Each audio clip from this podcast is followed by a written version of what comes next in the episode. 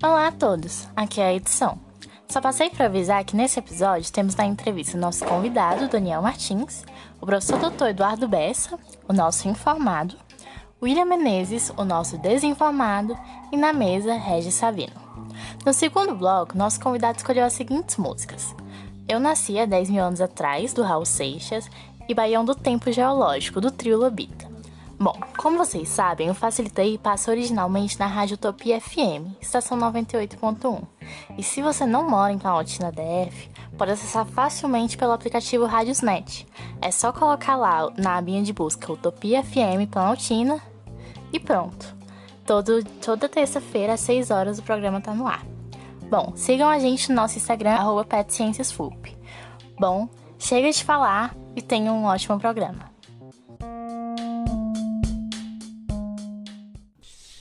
Boa noite, pessoal. Estamos começando a primeira edição do Facilita aí, vai. Facilita aí é um programa de divulgação científica que a gente está estreando hoje, então paciência com a gente. Estamos todo mundo aprendendo aqui para uh, com o objetivo principal de divulgar e contar para as pessoas as pesquisas que estão sendo realizadas e pesquisas científicas de alto nível sendo feitas na Universidade de Brasília, sendo feitas ah, aqui no campus de Planaltina mesmo. Então, para as pessoas conhecerem o que é produzido pela ah, Universidade de Brasília. É, essa é uma iniciativa do PET, é o Programa de Educação Tutorial. É, o PET Ciências é um dos PETs, é um dos programas PET que rolam aqui no campus de Planaltina. E a, a nossa intenção, então, é levar para vocês ciência de forma acessível e a produção mais recente de forma acessível. Hoje, inclusive, nós vamos conversar daqui a pouquinho com o Daniel Martins, é, aluno de doutorado aqui da Universidade de Brasília e que estuda paleontologia, vai contar daqui a, um, daqui a pouquinho um pouco mais sobre um trabalho que ele acaba de publicar. É, enquanto isso, eu vou deixar o, o William, que está aqui junto comigo na, na na estação hoje, na rádio hoje, a se apresentar para a gente começar a conversar com o convidado. Olá, boa noite, gente. Meu nome é William, é, sou estudante da Universidade de Brasília, curso licenciatura em Ciências Naturais e, e faço parte do PET Ciências. É, e eu estou no último semestre do curso e muito interessante em conhecer um pouco sobre o trabalho do Daniel. Beleza. Pessoal, então uh, eu vou deixar o Daniel se apresentar, contar um pouco pra gente de quem é ele, como que ele chegou até aqui, desde as mais distantes reminiscências aí, Daniel, uh, até a formação acadêmica mesmo. Conta pra gente um pouco sobre quem é você. É, beleza, então, é, boa noite, né, a todos os ouvintes. É, obrigado por me receber, primeiro ao pessoal aqui da rádio. Então, meu nome é Daniel, eu, eu sou geólogo, né? Formado pela Universidade de Brasília. É, é, sou mestre também em paleontologia também pela Universidade de Brasília. É, eu trabalhei com um grupo fóssil bem específico, né, no mestrado e, e é, está dentro, está inserido na paleontologia, né, mas é um, é um grupo fóssil meio obscuro, não é muito abordado na, na cultura popular assim. Eu vou contar um pouco mais para vocês e Bom, assim, meu interesse pela paleontologia, pelas geociências, assim, ele começou, assim como muitos outros paleontólogos, né? Começou pela fascinação na infância com dinossauros e animais extintos em geral, né? Então, é algum fenômeno inexplicável que, que acontece com algumas crianças, né? A maioria das crianças acredito que é aquela obsessão, né? Chega a um nível completamente insano de, de, de curiosidade sobre esses animais e organismos que viveram no passado, né? Então eu fui meio que fisgado por essa por esse interesse na infância e nunca nunca larguei assim. Então é é um pouco da minha história. Né? E é, passando um pouco mais para a sua formação acadêmica, como que você chegou até a paleontologia como estudante já de graduação, onde que você estudou? Hum, então, né, é... Bom, eu, eu sabia que eu queria ser paleontólogo desde uma idade muito muito jovem, né, desde, desde muito jovem, né, então eu meio que já fui é, moldando a minha vida para isso, né, e chegou no final do ensino médio, eu tive que tomar uma decisão, porque geralmente a paleontologia você pode seguir pelo curso de graduação biologia ou pelo curso de graduação geologia, né? Eu acabei optando pela geologia, né, por uma série de motivos e tal. E no curso de geologia eu fui me aproximando da área. É, primeiro, eu, eu cursei o, a matéria paleontologia, que faz parte da, da, da grade horária da geologia. É, me ofereci para ser monitor da disciplina com o meu professor na época.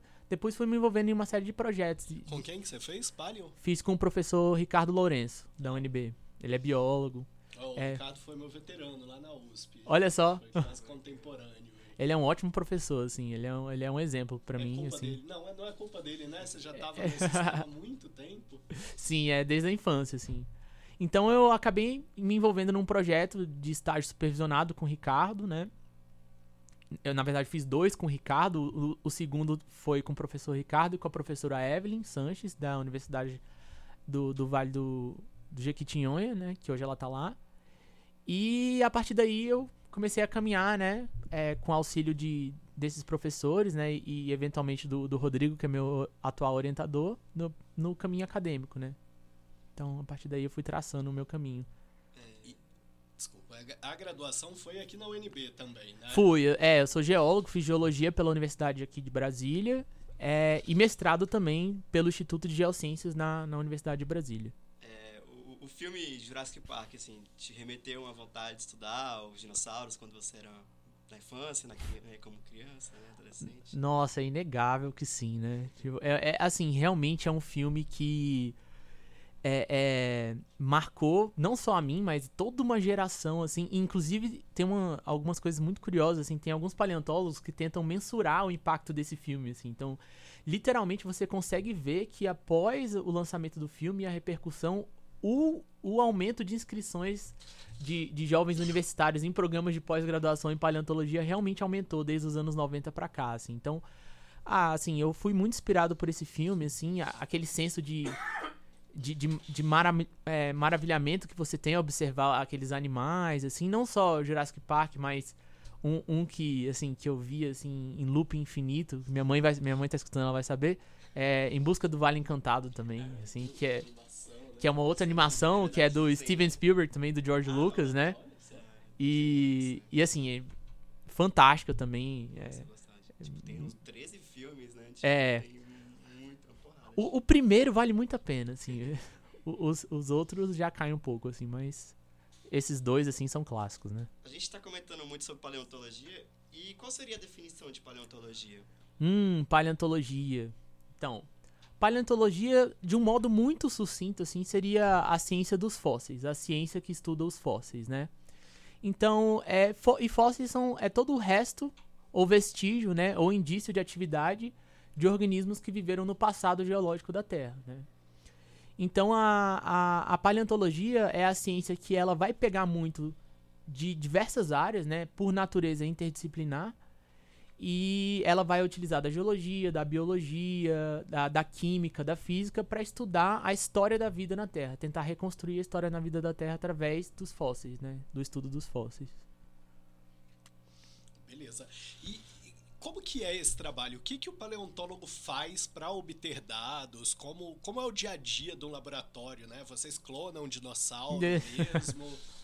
Ó, quem me dera, eu adoraria ter um dinossauro, assim. Eu, eu vivo falando isso pro meu orientador, assim. Se tivesse um, qual você criaria, assim, em casa, de pet? Nossa, cara, eu tenho... Eu já falei pro Rodrigo, meu orientador, que eu adoraria trocar meu carro por um avestruz, assim. Vim montado na universidade por um avestruz. Então... É questionamento, né?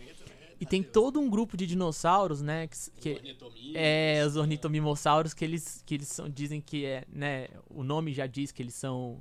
Eles imitam é, os avestruzes, esse tipo de ave. Então adoraria ter um ornitomimossauros, um galimimos, alguma coisa desse tipo, assim. Que eram animais gigantescos e, assim, é, adaptados à velocidade, né? Adoraria ter um desses. Mas conta pra gente um pouco como que é o dia a dia das descobertas da paleontologia? Eu acho que o trabalho do paleontólogo ele começa com a leitura. Então, assim, é, no momento em que você decide, você se interessa pela paleontologia, você geralmente vai ser atraído para um grupo biológico, né, que tem é, registro fóssil, né? E você vai geralmente tentar mergulhar na literatura, então é uma leitura, né? Você lê os artigos já publicados, toda a história de publicação científica, livros, então você vai gastar um tempo com isso. É, depois você precisa ter acesso aos fósseis, né? E para coletar fósseis você precisa saber onde esses fósseis estão, né? Então o paleontólogo ele precisa ter um entendimento é, de geologia, ter conhecimento de mapas geológicos que indiquem as rochas, né? A localização geográfica das rochas que contém fósseis daquela idade, né? Ou seja, você precisa saber a idade dessas rochas. Aí uma vez que você vai para o campo, né, que é, um, que é um trabalho muito divertido, mas é um trabalho árduo, né, porque você vai estar tá lá no sol quente, durante dias, né? É, coletando esses fósseis. Então, você vai para o campo, coleta esses fósseis, traz para o laboratório. Você, aliás, no campo você faz uma coleta de dados bem extensiva, assim. Você tem que coletar o nível das rochas onde esses fósseis ocorrem, né? Para você ter um controle de tempo, né? E de ocorrência desses fósseis. E outra série de dados, né? É, como, como eles estão dispostos na rocha, se eles têm uma orientação preferencial ou não, outra série de coisas. Depois você coleta, você traz para o laboratório. E no laboratório tem outra etapa do trabalho do, do, do paleontólogo que, que é muito recorrente, né? Para alguns é quase diária, que é a preparação dos fósseis. Então, como você encontra eles na rocha, você vai retirá-los da rocha com uma série de ferramentas, né? E depois dessa retirada, você os descreve, né? A sua morfologia, sua composição química, é, tem uma série de, de, de técnicas que você pode é, realizar para tentar entender o posicionamento evolutivo desse grupo de fósseis né, nas, nas, na, na árvore da vida, digamos assim. E depois é, é um passo de escrita né, do, dos trabalhos científicos é, e tudo mais. E também o, o, paleontólogo que é professor universitário, que é importante falar também, também muitos têm esse papel de ensino, né?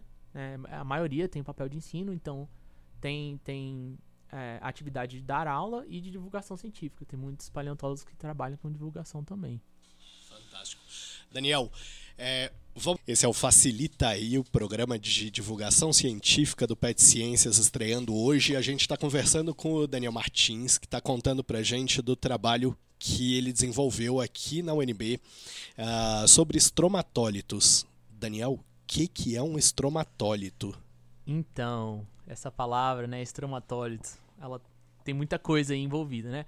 Primeiro, que, o que são fósseis, né? Tem, existem basicamente dois tipos de... Eu expliquei um pouco antes, né, o que mais ou menos que são fósseis, mas existem basicamente dois tipos de fósseis. O que a gente chama de somatofósseis, que são fósseis de uma parte do organismo mesmo, então, tipo, ossos, uma folha de uma árvore, né? Então tem que ser uma parte integral de um organismo, né? Que é preservada. E tem também os icnofósseis, que são fósseis que registram só a atividade de um organismo, né? Por exemplo, uma pegada, é, um ovo, por exemplo, é um icnofóssil. E os estromatólitos também se encaixam nessa definição de, de icnofóssil. Porque os estromatólitos, né, de uma maneira bem rápida, eles são bioestruturas, né? São, são rochas que são bioconstruídas através do acúmulo de certos minerais, minerais carbonáticos que a gente fala, né? É, que são compostos por cálcio e, e, e, o, e o ânion carbonato, né? É, que se acumulam a, devido à atividade metabólica de micro-organismos no leito, no leito oceânico, né? Então, eu vou pedir para o ouvinte imaginar o seguinte, um cenário para facilitar um pouco, né? Então, Imagina é, o fundo de um oceano raso, né? Então a luz solar ela infiltra na coluna d'água, né? Chega até o substrato, até o fundo do oceano. E nesse, e nesse, e nesse leito oceânico você tem milhares, milhões de micro-organismos, né? Criando uma comunidade, como se fosse uma, uma esteira gosmenta, né? Cobrindo toda a superfície do leito oceânico, né? E eles estão por toda parte, né? Cobrindo toda essa, toda essa área. Algum desses desses micro-organismos são fotossintetizantes, né? É, o principal deles, que, que é de uma importância é, maior para a formação de estromatólitos, são as cianobactérias, que são bactérias é, fotossintetizantes. E esses organismos vão sempre estar tá procurando a luz, né? Então, imaginem que é, não só caem partículas de sedimento, de rocha degradado em cima dessas esteiras microbianas, que a gente chama, mas também a própria atividade desses organismos vai precipitar certos tipos de minerais. Como eu falei, né? Minerais carbonáticos. Então, à medida que você tem um crescimento dessas esteiras micro, microbianas, elas vão trapeando e precipitando minerais. Então, elas vão formando pequenas lâminazinhas de rocha, né? E à medida que essas lâminas vão se consolidando, os micro-organismos têm que colonizar essa nova superfície que formam, porque senão eles vão ser soterrados é, pelo próprio subproduto da atividade deles, né? Então, é, então imaginem comunidades microbianas que a atividade delas faz com que esse sedimento se acumule, então elas vão para a parte de cima, elas migram para a parte de cima novamente, precipitam uma nova camada e migram novamente. Isso vai criar, né, depois de, da solidificação dessa, dessa estrutura, uma rocha é, com laminações bem fininhas assim, é, é, que nós chamamos de estromatólitos, né? Que quando a gente vai no campo e enxerga essas rochas, a gente identifica que elas são produzidas né, pela atividade biológica desses micro-organismos. Então, isso, num, num resumo, é um estromatólito. É, qual foi a área de estudo que você encontrou esses estromatólitos? Então, no meu mestrado, né, é, eu realizei um estudo que seria, primeiro, procurar estromatólitos em algumas regiões é, inéditas do estado de Minas Gerais, que foi na região de São João da Ponte, Jaíba, no extremo norte do, do estado. E ali na, mais ao sul, né, na região de, de Luz, né, que é uma cidade, literalmente chama Luz, e, e Abaeté, mais ao sul, né, e essas cidades são até um pouco distantes, né? Porque esses organismos, essas estruturas tinham uma distribuição muito grande, né? É, então, o, o, ouvinte tem que imaginar que cerca de 600 milhões de anos atrás, né? Não haviam animais, você não havia organismos complexos, só haviam micro-organismos, e esses micro-organismos, como eu falei, eles, eles interagiam nessas comunidades complexas, né? Nessas esteiras microbianas. Então, eles basicamente tinham o mundo inteiro só para eles, né? E aqui no interior do Brasil, diferentemente do que é hoje, era um mar, né? Então você, o mar invadia essa região e separava blocos continentais, né? O, o, bloco que a gente chama de amazônico, onde hoje é a Amazônia, é o bloco Paranapanema, onde hoje é o, o, o sudeste sul do Brasil, e o, e o outro bloco que é o São Francisco, a gente chama de Craton São Francisco, que é a região ali da Bahia, Minas Gerais, né? Então esses, esses três blocos eram separados por um oceano é, que era raso, né, que a gente chama intracontinental, e que permitia o crescimento dessas comunidades, né? E então eu estudei os estromatólitos que é, se desenvolveram numa região bem específica de, de, dessa, desse antigo oceano, né, que eu falei há 600 milhões de anos, que foi ali na região ali de, do extremo norte de Minas Gerais até a região ali de, de Luz, Abaeté. Então, bom, eram é, micro-organismos, tipo bactérias, que faziam fotossíntese, que se nutriam da luz solar Exato, é. e que iam capturando minerais da água e depositando, tipo, dentro do, do organismo delas. E com o tempo isso se solidificava e formava uma camadinha, né? No artigo, a gente teve chance de ver o artigo, é, dá inclusive para ver as camadinhas, assim, bem claramente, é. né? É interessante isso. O que, que você diria que foi o principal achado, a principal descoberta do artigo? É interessante porque essas, esses estromatólitos, né, que eu descrevi no, no mestrado, eles, primeiro, eles não eram previamente descritos, né? Então ninguém na, na comunidade sabia que eles estavam lá, onde eles estão, e, e não só isso, mas a diversidade de formas que foi revelada no artigo também era inédita. Então essas estruturas estromatólitas elas podem se manifestar de diversas maneiras. Elas podem formar estruturas colunares, é, estruturas dômicas. É no, um, do, um dos estromatólitos que é descrito no artigo, ele, tem, ele forma um domo de quase um metro de diâmetro, assim, é uma estrutura bem impressionante. Tem já outros estromatólitos que nós encontramos, são estromatólitos com a estrutura plano-paralela, são camadas assim bem, bem planas realmente. E, e, o interessante disso é que essa diversidade ela revela é, é, não só uma diversidade das é, comunidades microbianas, mas também ela revela uma diversidade de ambientes né, nesse leito oceânico. Então, essas, esses estromatólitos mais planos, né, eles revelam ambientes mais rasos, onde essas, esses micro-organismos não precisavam competir tanto pelo espaço, né? Pela luz, né? Então você tinha um ambiente é, amplo onde eles podiam crescer sem competir exatamente por espaço. Já estromatólitos colunares, que eles precisam desenvolver um relevo mais acentuado, né? É, é como se eles estivessem buscando a luz. Então, ou era um ambiente realmente mais fundo, né? Do, desse, desse antigo oceano, ou eles estavam competindo com, digamos assim, com esteiras microbianas adjacentes pela luz, né? Quase é um... como uma floresta submarina Exato. e muito antiga. aí, né? Exatamente, Massa. Qual seria a importância de estudar sobre paleontologia, sobre esse passado, essa história natural da Terra? É, nossa, eu tenho quase que uma visão poética da paleontologia, assim. Eu acho que. Bom, a, a curiosidade é da natureza humana, né? Então eu acho que não existe nada mais fascinante para se buscar do que a história da própria vida, né?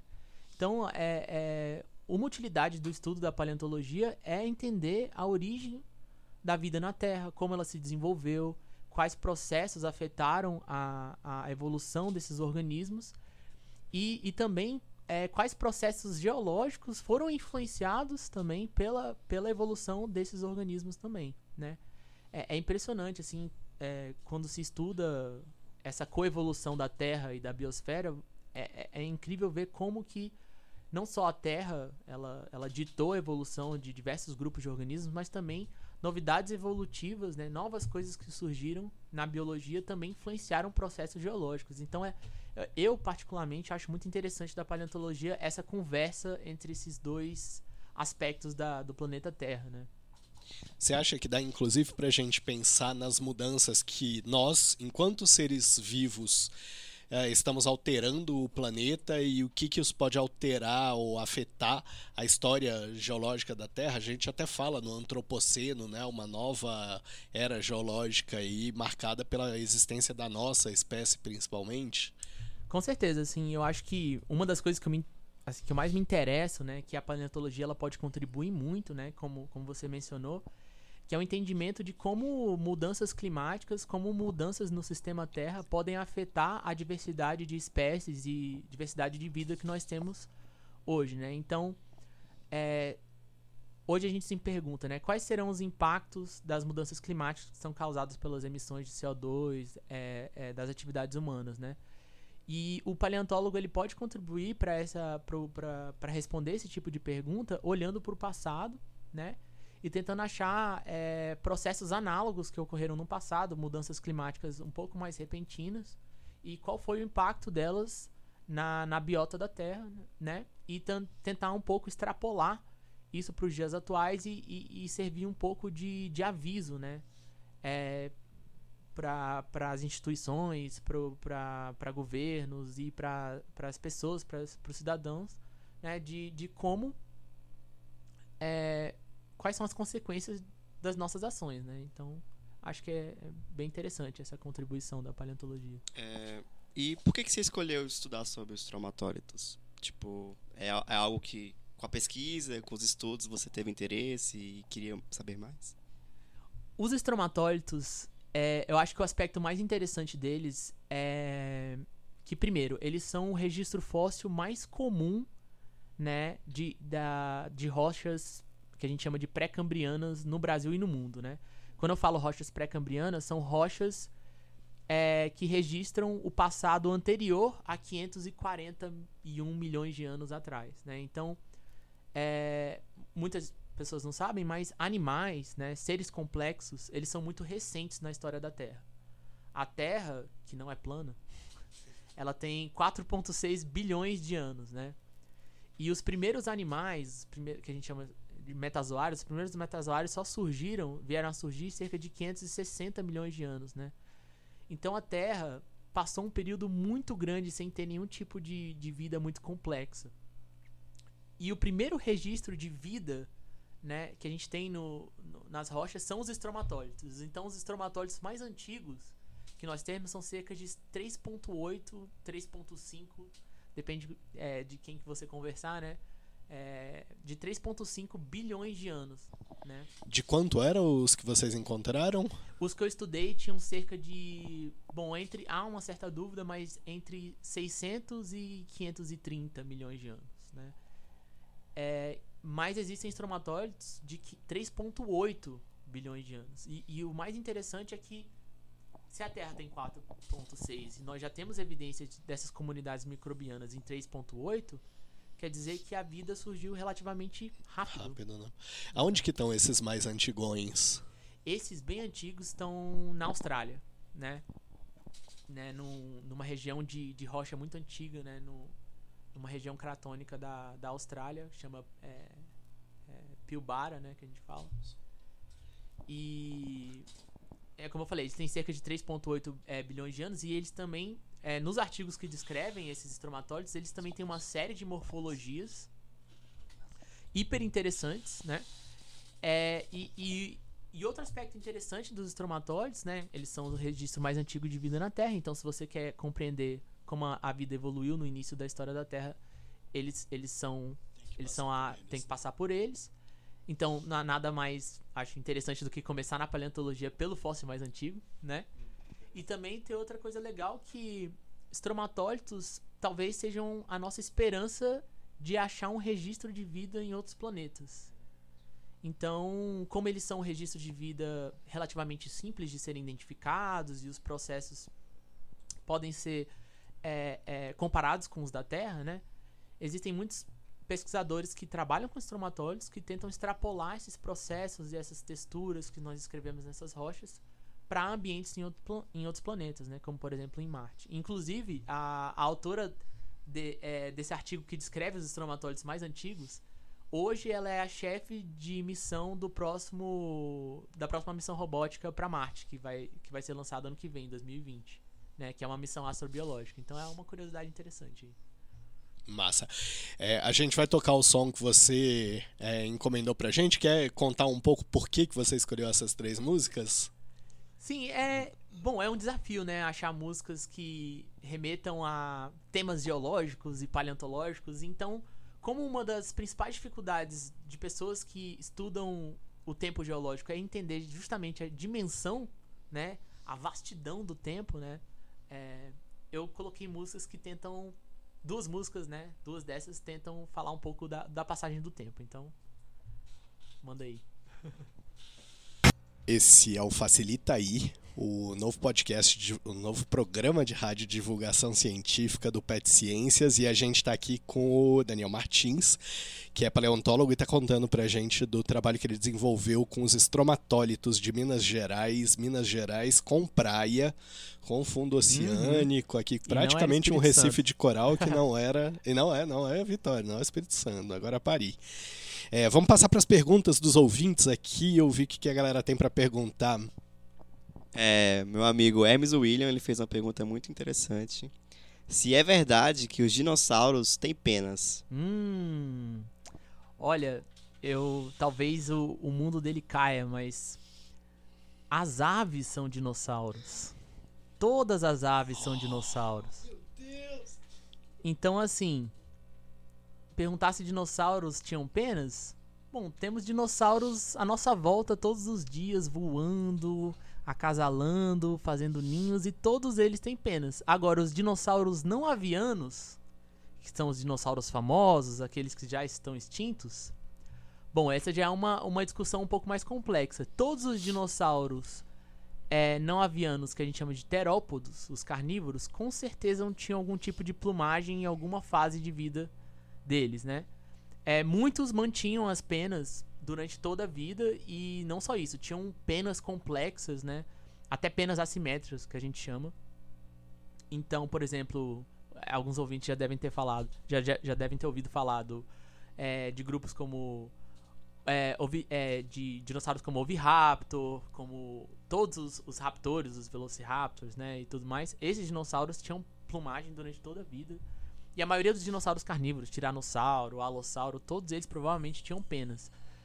Muitos outros grupos de dinossauro também têm registro fóssil com penas, né? Por exemplo, alguns ceratopsídeos, né? Aqueles dinossauros com chifres, parentes, é, é, por exemplo, o, o Protoceratops, que é um parente do Triceratops, foi encontrado com plumagem na cauda, né? Então, assim, muito provavelmente a pena ela tem uma origem evolutiva muito basal, que a gente fala assim. Ou seja, ela, ela se originou basicamente no início da evolução dos dinossauros e estava presente, pelo menos ali no início da evolução de todos os grupos de dinossauros, né? Então...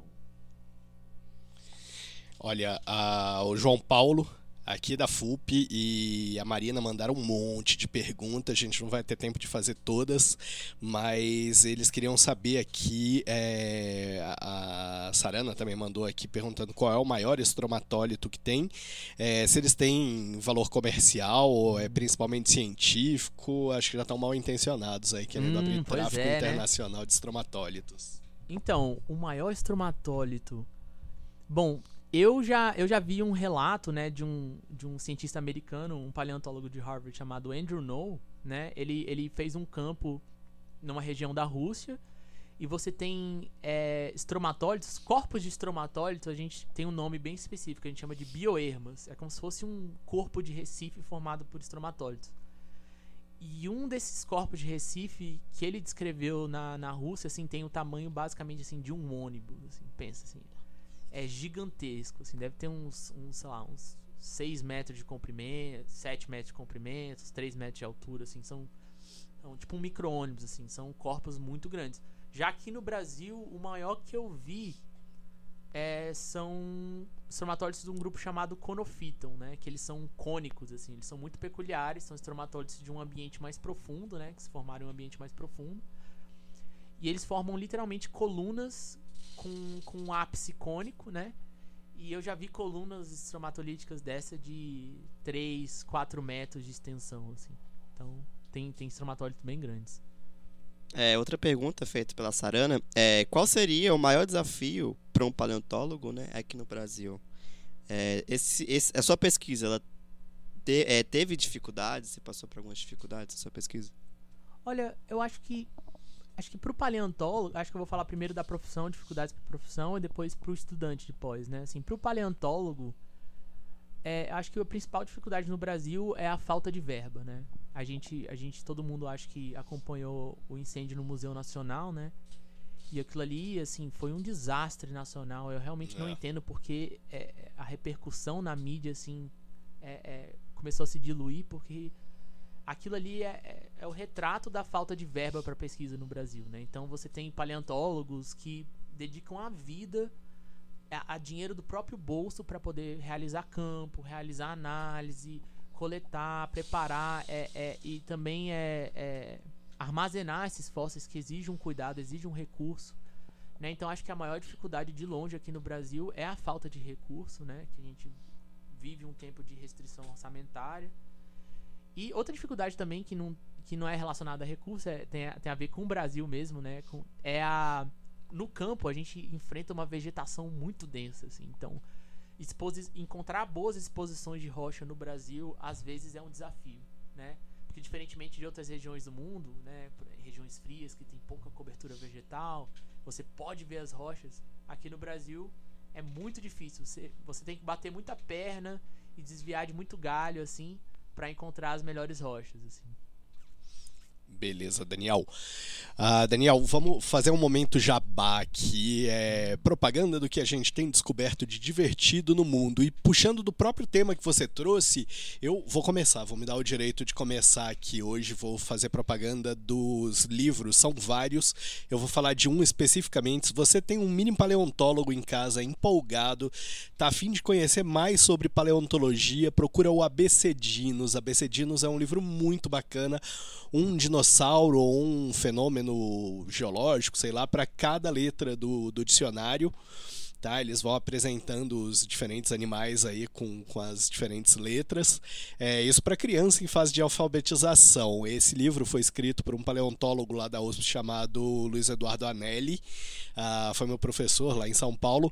Mas tem um monte de outros livros, inclusive para adultos. Ele é ganhador do prêmio Jabuti aí de não ficção. Então tem muito livro bom, muito livro muito bonito ah, de autoria do Anelli à disposição na praça para quem se interessar pelo tema. Quer fazer um jabá, William? Ah, Ah, eu diria para assistir Jurassic Park, todos da série, porque os filmes são incríveis.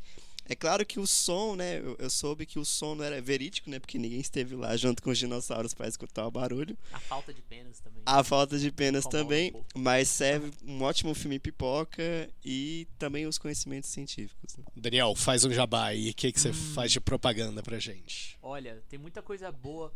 A, gente vive numa época muito legal, assim, pra, pra divulgação científica, então tem muito. O, existe um problema, né?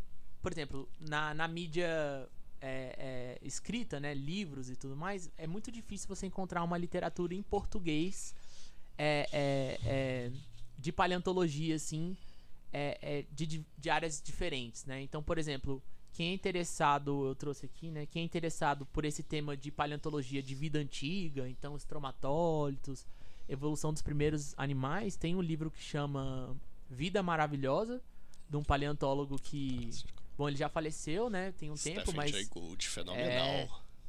Foi personagem do, dos Simpsons. É, muito Simpsons, cultura pop. É.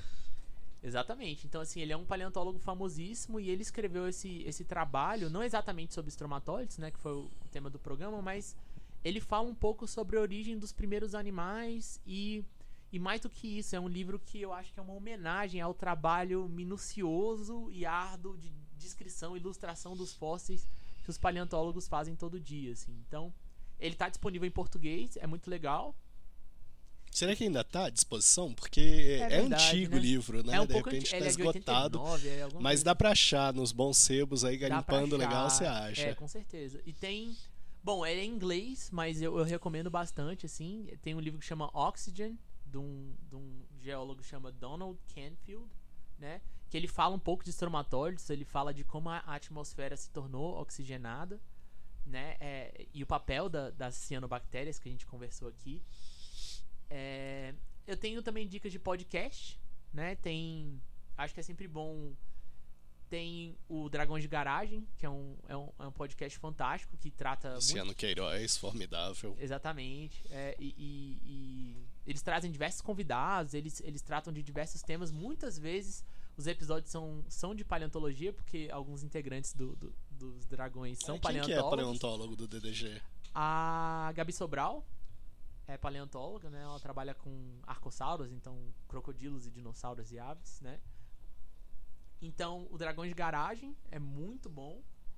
É... Nossa, e tem um em inglês assim, tem um monte assim. E realmente existe um pouco de escassez de material assim de paleontologia em português assim.